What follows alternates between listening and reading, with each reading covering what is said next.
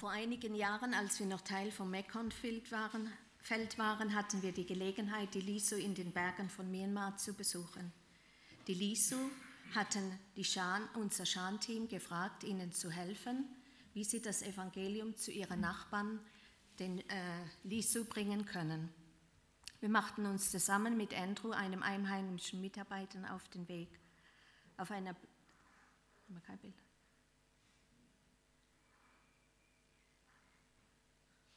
Okay.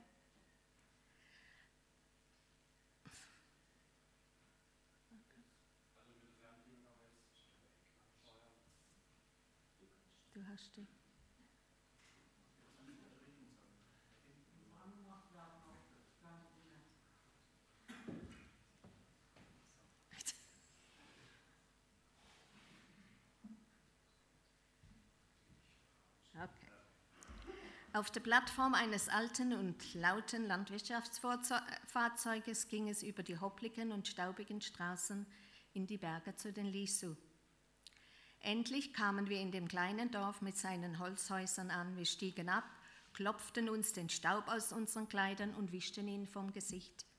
Und dann machten wir uns auf den Weg zu der Kirche. Doch was war das?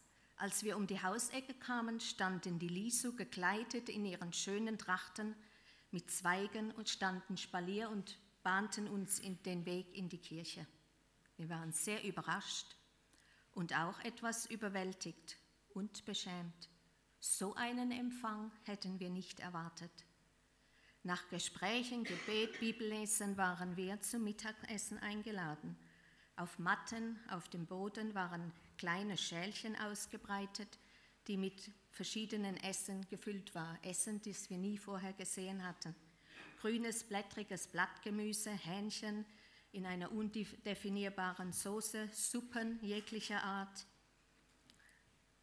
Wir waren tief berührt von der großzügigen Gastfreundschaft der Lisu, die ja selber nicht viel hatten. Sie behandelten uns wie alte Freunde. Warum? Weil wir zu der Mission gehörten, die ihnen vor Jahren den Lisu in China das Evangelium gebracht hatten. Nach froher Gemeinschaft und Gebet war es Zeit, die Rückreise anzutreten. Es wurden Hände geschüttelt und Segen über den Leuten ausgesprochen. Aber was war das? Der Dorfvorsteher gab jedem, uns, äh, jedem von uns vom Schan-Team einen weißen Umschlag und wir fanden heraus mit einem nicht kleinen Geldbetrag. Diese Gesten, der Empfang, das Geld, die Gastfreundschaft, wollten offenbar ihre Dankbarkeit zum Ausdruck bringen. Darüber dass vor 80 Jahren die CIM, die OMF, ihrem Volk das Evangelium gebracht haben, obwohl sie so abgelegt wohnten. Sie waren dankbar, dass sie die Gelegenheit hatten, von Jesus zu hören und ihn kennenzulernen. Der Jesus, der sie von ihrer Angst und von dämonischen Gebundenheiten erlöst hatte. Wir waren überwältigt, wir waren tief berührt und auch von Herzen dankbar. Auf dem Weg zurück auf der Plattform des alten landwirtschaftlichen Vehikels über die holprigen und staubigen Straßen gingen meine Gedanken zurück zu den Lisu. Nie werde ich die Lisu in den Bergen von Myanmar vergessen. Nie werde ich ihre Gastfreundschaft und ihre übergroße äh, Dankbarkeit vergessen darüber, dass Missionare keine Mühe scheuten, scheuten um die gute und befreiende Nachricht von Jesus zu ihnen zu bringen, im abgelegenen Südwesten von China. Es war im Jahre 2005, äh, als wir, noch, als wir Teil waren vom Mekongfeld, haben wir die Bunu in den Bergen von China als eine der neuen Zielvölker adoptiert weil niemand bekannt war, der Anstrengungen machte, sie mit dem Evangelium zu erreichen. Seitdem beten wir zehn, seit zehn Jahren für Mitarbeiter für die Bunu in den Bergen von Südwest von China.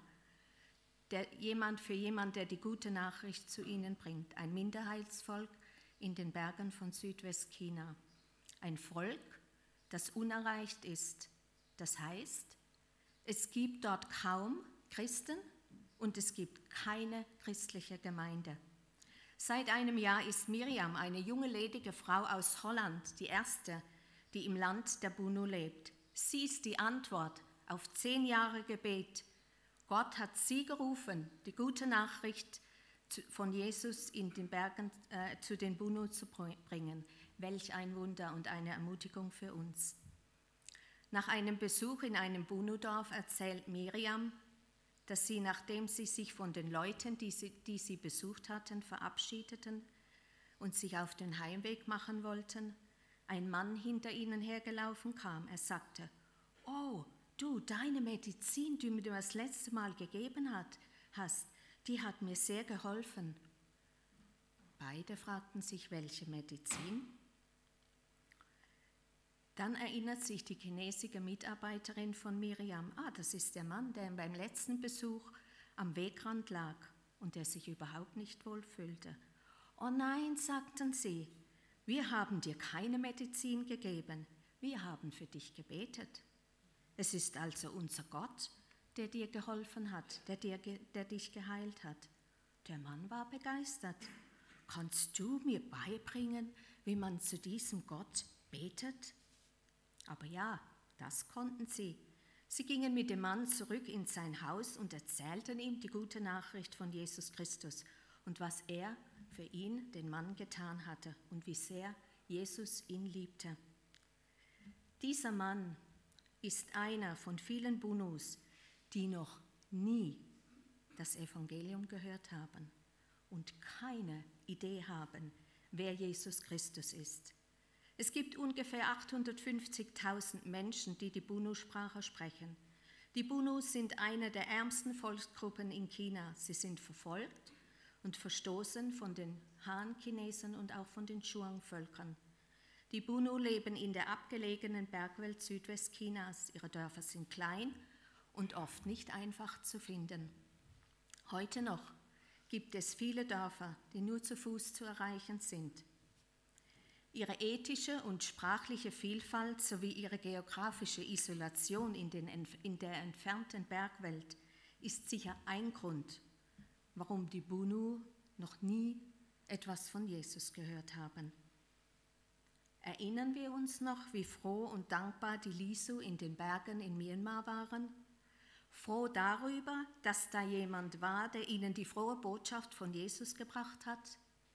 Die Frage ist, wie lange wird es noch gehen, bis ein Bunu und ein Mensch aus den vergessenen Völkern aufstehen wird, um denen zu danken, die ihnen die gute Nachricht und das Heil in Jesus Christus gebracht haben? Noch lange kann es gehen, wenn keiner hingeht. Römer 10, 13 bis 15 heißt es, jeder, der den Namen des Herrn anruft, wird gerettet werden. Wie sollen sie aber den anrufen, an den sie nicht geglaubt haben? Wie sollen sie aber an den glauben, von dem sie nichts gehört haben? Wie sollen sie aber hören ohne einen Verkündiger? Wie sollen sie aber verkündigen, wenn sie nicht ausgesandt werden, wie geschrieben steht? Wie lieblich sind die Füße derer, die den Frieden verkündigen und Gutes verkündigen.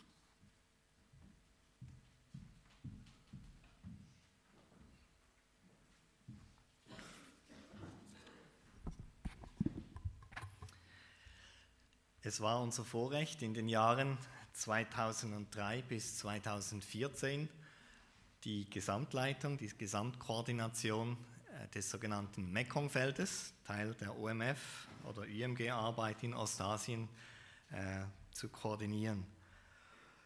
Und es war eine spannende Aufgabe in einem Gebiet, das etwa so groß ist wie Westeuropa und Länder wie Vietnam, Laos, im Norden von Thailand, Myanmar damals, das ganze Land und Südwestchina mit einschloss. Wir hatten das Vorrecht zu sehen, wie Gott in der Zeit von 1998, als das Mekongfeld gegründet wurde, bis 2014 zu sehen, wie Gott äh, auf dem Vormarsch war in dem Sinne, dass er Menschen berufen hat, die wir platzieren konnten an Orten, die vorher als verschlossen, als nicht zugänglich klassifiziert worden sind. Die gelben Punkte, die Ausweitung der Arbeit in dieser Zeitspanne, was eine sehr motivierende äh, Aufgabe war. Doch die größte Herausforderung war, neue Mitarbeiter dort zu platzieren, wo noch niemand arbeitet. Hier die äh, Liste mit den Zielgruppen, die wir überarbeitet haben in den Jahren 2004 und 2005. Und all die roten äh, Volksgruppen sind Volksgruppen in Bezug auf die soweit noch niemand je etwas unternommen hat, dass dort christliche Gemeinden entstehen. Völlig unerreicht.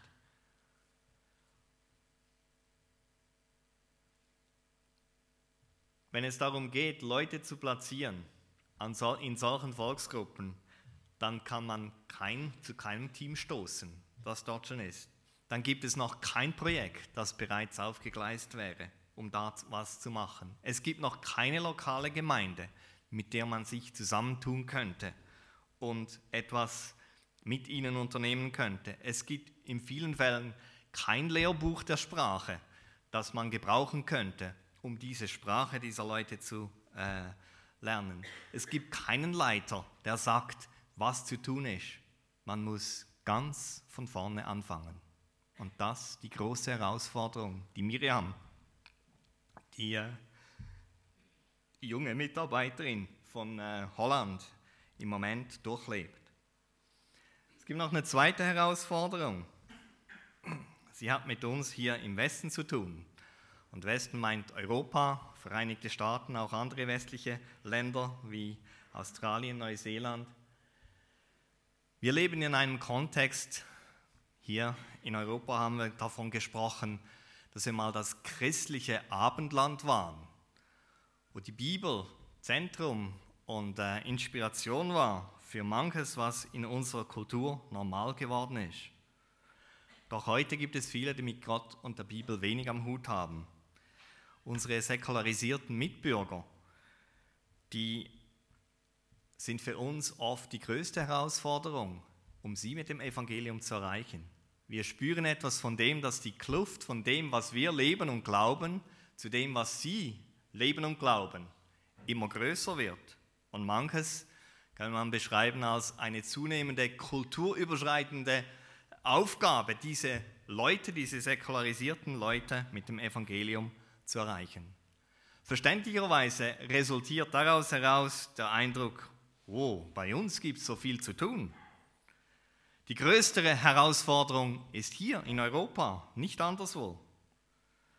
Wir müssen uns in der eigenen Region, in der eigenen Stadt einbringen, was ja sehr richtig ist, aber dann oft dazu führt, dass was über unsere Region, unsere Stadt hinausgeht, gar nicht mehr im Blickfeld ist.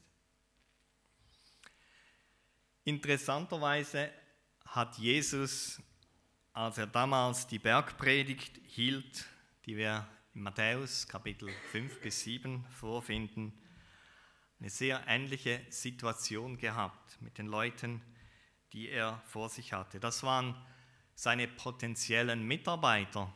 Einige wenige Jünger waren schon mit dabei.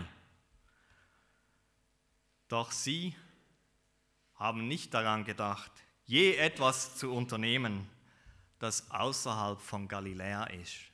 Sie waren Fischer, einfache Leute. Sie waren beschäftigt mit dem täglichen Sorgen. Und Jesus hat ja ihr Sorgen angesprochen in der Bergpredigt mit den Worten, sorget nicht und dann der ganze Katalog und die Anweisung. Und sie hingeführt hin zur Aussage, trachtet am ersten nach dem Reich Gottes und nach seiner Gerechtigkeit so wird euch all das zufallen. Kein Grund zu sorgen. Und das mit dem Reich Gottes, sie waren so beschäftigt mit dem Reich für Israel. Wenn wir der Messias kommen und das Reich für Israel wieder äh, aufrichten, Jesus spricht vom Reich Gottes. Trachtet nach dem Reich Gottes. Ein Reich, das eine ganz andere, eine globale Dimension hat. Hier, für diejenigen, die neulich in Israel waren, kurze Auffrischung, wo dieser Berg der Seligpreisungen zu finden ist. Und hier ein Bild auf den See Genezareth hinunter, wo man glaubt, dass hier Jesus seine Jünger und andere, die mit dabei waren, unterrichtet hat. Er hat zuvor in den zehn Städten an der Ostseite des Sees gelehrt, böse Geister ausgetrieben, war oft auch in Synagogen. Aber hier hat er offenbar ein Open-Air-Meeting veranstaltet. Da gab es keinen Gottesdienstrahmen, der eingehalten werden musste. Er konnte reden, solange er wollte. Und äh, hat seine Jünger um sich geschart und gesprochen. Und seine Ausführungen in der Bergpredigt sind ja etwas wie ein Manifest, eine Programmschrift oder Programmrede, wo er von dem spricht, was dann das Reich Gottes bewegt, was das Reich Gottes ausmacht. Und wenn man die ganze Bergpredigt überblickt, dann kann man sie grob in drei Teile, sehr ungleiche Teile einteilen. Am Anfang sind die Seligpreisungen, die ich schon erwähnte. Sie sprechen davon, warum wir uns auf den Willen Gottes, das Reich Gottes, was immer mit dem Willen Gottes zu tun hat, einlassen sollen. Und die Antwort, die die Seligpreisungen geben, weil wer das tut, was dem Willen Gottes entspricht, glücklich zu preisen ist, auch wenn es so paradox tönt. Wer sich auf Gottes Willen einlässt, der ist glücklich zu preisen, der ist gesegnet. Dann das zweite, der zweite Teil, Matthäus 5, äh, 13 folgende, wozu sich auf Gottes Willen einlassen. Um Salz und Licht zu sein, in dem Kontext, in dem wir leben.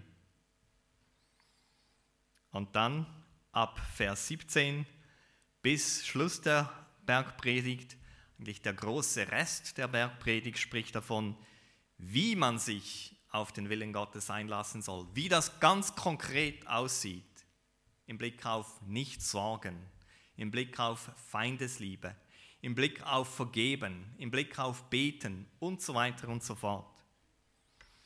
Ein sehr zentrales Lehrstück im Neuen Testament. Wenn es jetzt um Mission geht, ist es interessant, dass in jedem dieser drei Teile der Bergpredigt eine bestimmte Aussage zu finden ist, die konkret etwas zu tun hat mit Mission. Ich weiß nicht, ob euch das bewusst ist. Wir gehen das mal kurz durch. Warum sich auf Gottes Willen einlassen? Der erste Teil. In den Seligpreisungen findet sich diese Aussage, Kapitel, äh, Vers 5. Glücklich sind die Sanftmütigen, denn sie werden das Land oder sie werden die ganze Erde besitzen. Jeder von uns hat so seine Hoffnungen, seine Aspirationen. Und viele von euch haben wahrscheinlich diverse Hoffnungen und Dinge, die ihr euch gewünscht habt, schon erreicht. Man hat sein eigenes Auto, man hat sein eigenes Heim, man hat dies und jenes erreicht im Leben und hier sagt Jesus, glücklich sind die Sanftmütigen, denn sie werden das Erdreich besitzen. Was er hier vorstellt, hat ganz andere Dimensionen. Wir sind oft so bescheiden in unseren Vorstellungen, in dem, was wir erreichen wollen. Und Jesus nimmt uns hier auch als Jünger mit hinein und sagt, ihr sollt das Erdreich besitzen. Ihr seid, sollt Könige und Priester sein, wie es in der Offenbarung zu lesen ist, die mit dem Blut des Königs selbst erkauft sind. Er will uns zu etwas machen, dass wir teilhaben an der Herrschaft Jesu, schon hier durch Gebet und in der zukünftigen Welt, die er bringen wird. Was sind deine Ambitionen? Wir sind oft so bescheiden und die Seligpreisungen und gerade diese Seligpreisung will sagen, als Jünger Jesus sollten wir eine globale Perspektive haben. Es geht um den Erdkreis, nicht weniger. Es geht ums Ganze. Sind wir dazu offen? Sind wir bereit? Egal, wo Gott uns hinführt, auch wenn es hier ist, im Wiesental, aber haben wir diese globale Beziehung, diese globale Perspektive? Wenn wir vom Willen Gottes reden, ist es ja oft, dass so ein bisschen ein melancholischer Ton aufkommt. Ja, das, dann kann man das nicht mehr machen und jenes nicht mehr, ist so einengend. Die Perspektive hier ist gerade das Gegenteil. Wir sind oft so eng, wir sind oft so kleinlich, einfach auf unser Wohl, unser Hier und Jetzt beschränkt. Und Jesus öffnet den Blick und sagt, selig die, die, die diesen sanften Mut haben, mir nachfolgen, nicht in Aggression selber sich durchsetzen, sondern ihm nachfolgen. Ihnen gehört das Erdreich.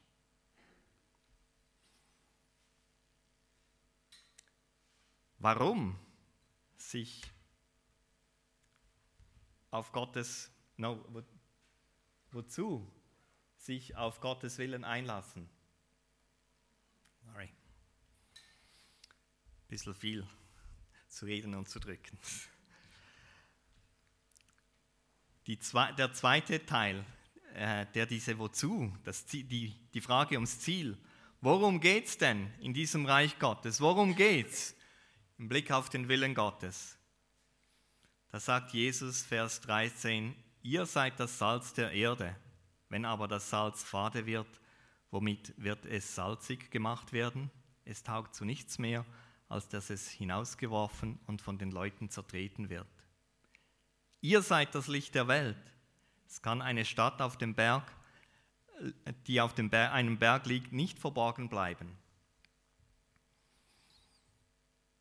Nochmals, warum sollen wir, wozu sollen wir äh, uns auf Gottes Willen einlassen?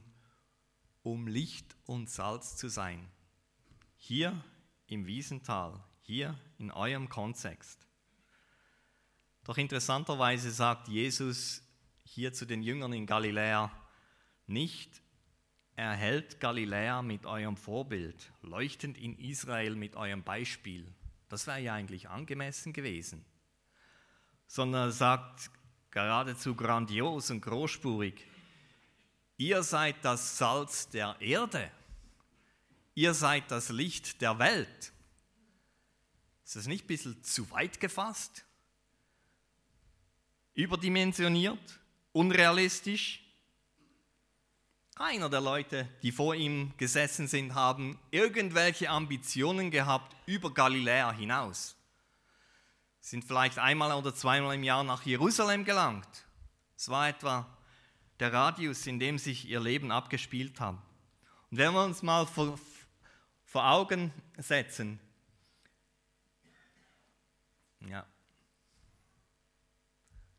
Wer war denn eigentlich dabei, der diese Worte hörte? Da war Simon, genannt Petrus, und Andreas, sein wahrscheinlich älterer Bruder.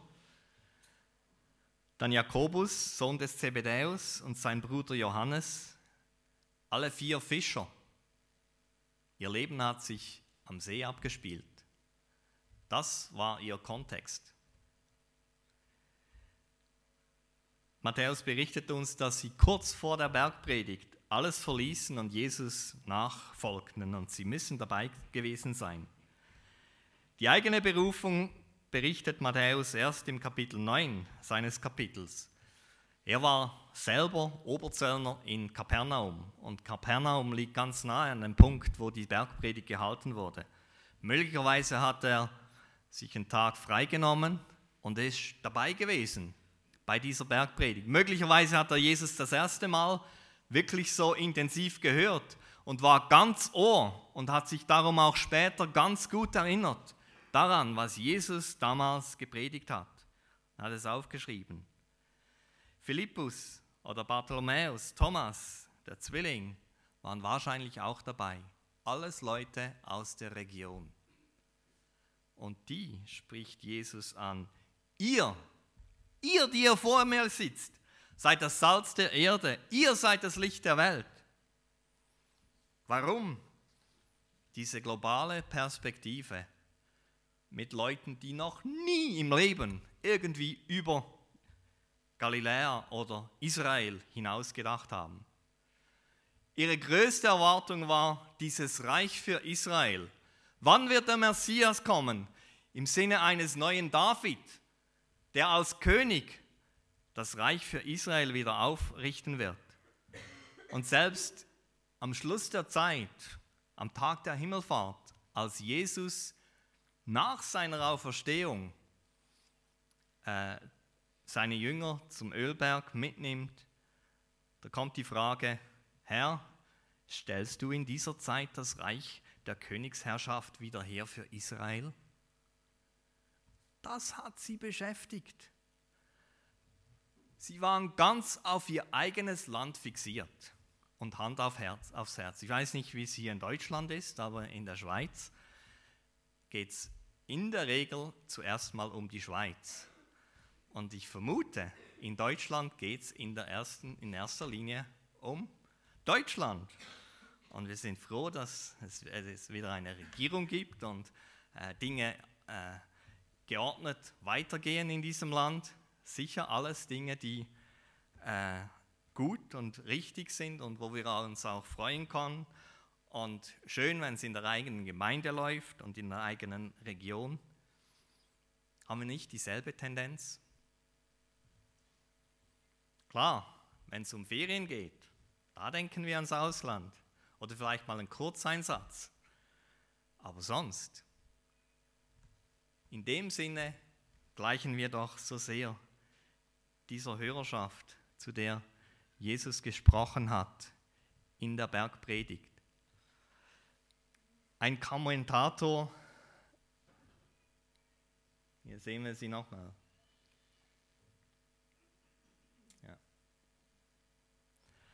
Ein Kommentator stellt fest, es ist faszinierend, dass bei Jesus, dass Jesus bei Matthäus, dem jüdischsten aller Evangelisten, die Sphäre seines beabsichtigten Einflusses auf die gesamte Welt erweitert und nicht nur auf die Gemeinschaft der Juden in Israel.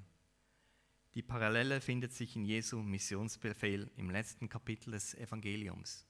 Mit anderen Worten, es ist erstaunlich, dass gerade Matthäus, der für Juden geschrieben hat, diese Perspektive hier hineinbringt.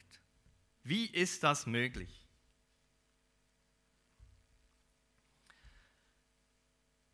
Was keiner ahnte damals, als Matthäus selber, Petrus, Andreas, Jakobus, Johannes vor Jesus saßen, ihm zuhörten, dass diese Worte Jesu auf sie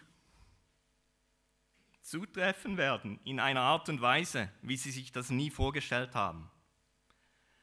Matthäus hat wahrscheinlich diese Worte schlussendlich aufgeschrieben in den 50er Jahren. Petrus war höchstwahrscheinlich bereits in Rom damals, der Weltstadt der Antike. Hätte nie gedacht, dass er den Weg von, vom Ufer dort am See Genezareth nach Rom zurücklegen wird.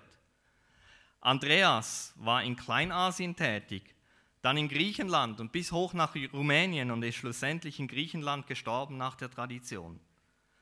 Johannes war auch in Kleinasien tätig und schlussendlich in Ephesus.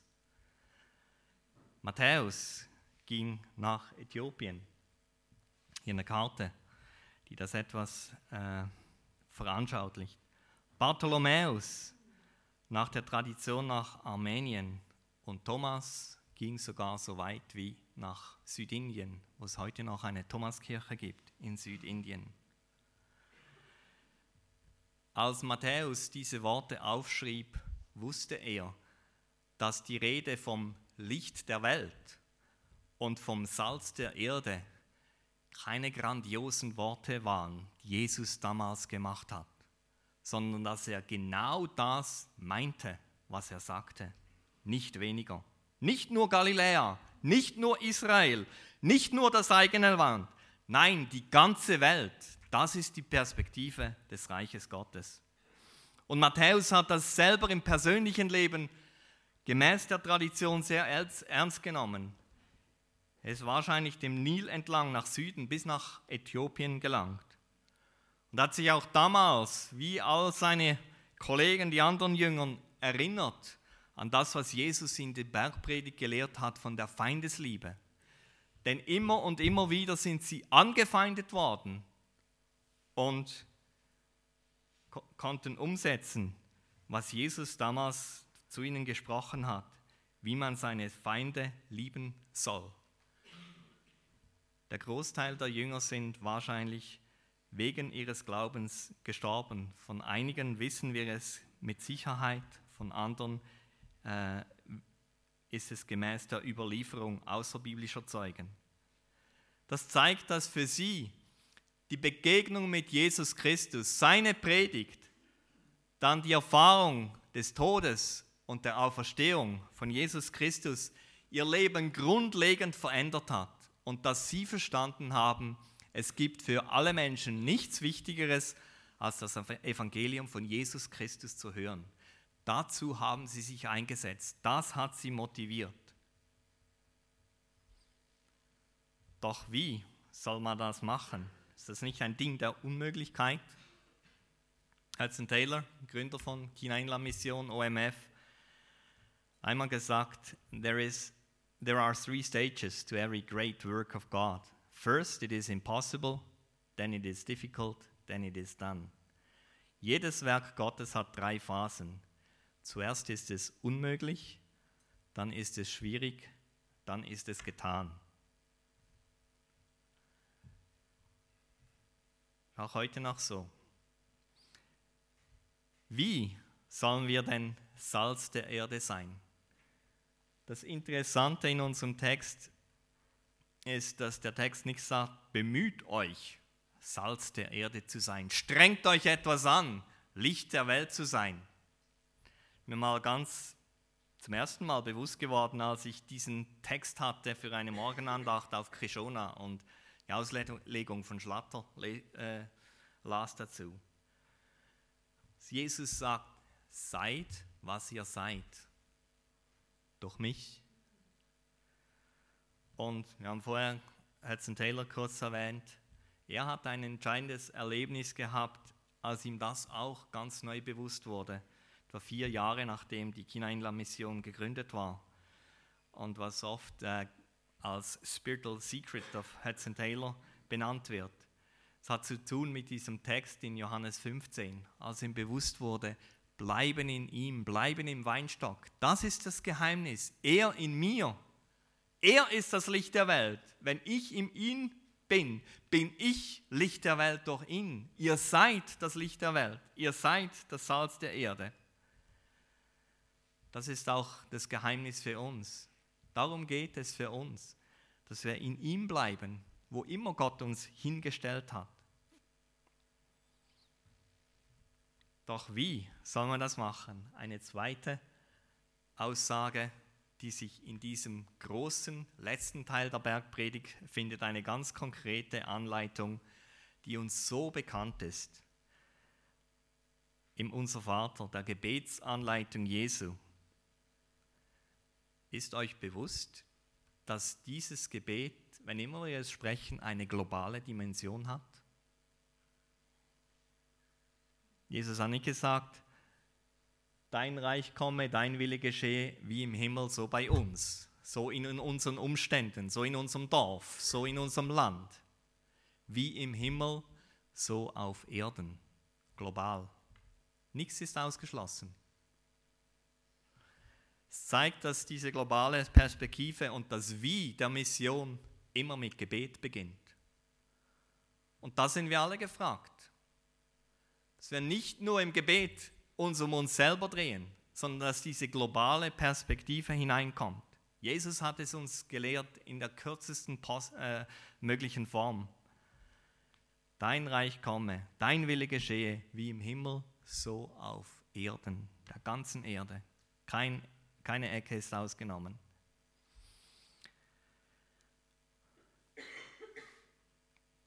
Doch Jesus ist dann auch sehr barmherzig und sehr hilfreich wie das konkret angeht. Und wenn man das mal dann verfolgt im Rahmen vom Matthäusevangelium, dann ist es interessant, wie Jesus schrittweise vorgegangen ist mit seinen Jüngern. Matthäus äh, 5,16 Lasst euer Licht leuchten vor den Menschen. Im lokalen Kontext ist die konkrete Anweisung von Jesus in der Bergpredigt im Zusammenhang mit Licht der Welt. Sie euch sehen, eine Stadt auf dem Berg kann nicht verborgen bleiben. Sie sollen euch sehen. Und dann das Gebet, der zweite Schritt. Hier öffnet sich die Perspektive global. Dann der nächste Schritt nach der Bergpredigt. Kapitel 10. Die konkrete Anweisung an seine Jünger, als er sie aussendet, geht nicht auf die Straße der Heiden, sondern konzentriert euch auf die verlorenen Schafe des Hauses Israel. Konkret, denkt nicht an die anderen. Hier der Fokus. Und für viele von euch mag das auch die Anweisung sein. Hier, Steinen, Wiesental, der Fokus. Und dann geht es einige Zeit, knappe zwei Jahre, und dann heißt es zur selben Gruppe, geht zu allen Völkern und erfahrt, dass ich bei euch bin, an jedem Tag bis ans Ende der Welt. Und es gibt vielleicht auch heute Leute hier, denen Jesus schlussendlich diese konkrete Anweisung gibt. Sagt, die ersten Schritte hast du getan, jetzt ist dieser Schritt dran. Ich weiß nicht, wo die Platzanweisung für jeden für uns ist. Es gibt verschiedene Dinge, die es zu tun gibt. Ich habe hier drei Dinge aufgelistet. Sich interessieren für Gottes Reich, für die Sache seines Reiches, die eine globale äh, Perspektive hat. Dazu zu da, dafür zu beten, wie im Himmel, so auf Erden da sind wir alle gefragt, bin ich überzeugt. Andere zu senden, sie zu unterstützen, nicht nur finanziell, sondern emotional, sie zu begleiten, es möglich zu machen, dass andere gehen können, dass ganze Familien gehen können und alles, was da abgedeckt werden muss, bis hin zur Schulung und so weiter, was äh, vorher angesprochen wurde im Interview, gehört zu diesem zweiten Punkt.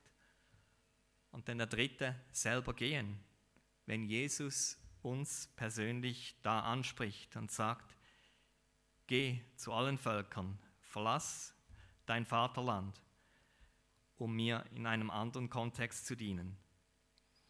Ich weiß nicht, was Jesus für jeden von uns hat, aber ich bin überzeugt, wir alle haben einen Teil in dieser globalen Perspektive des Reiches Gottes.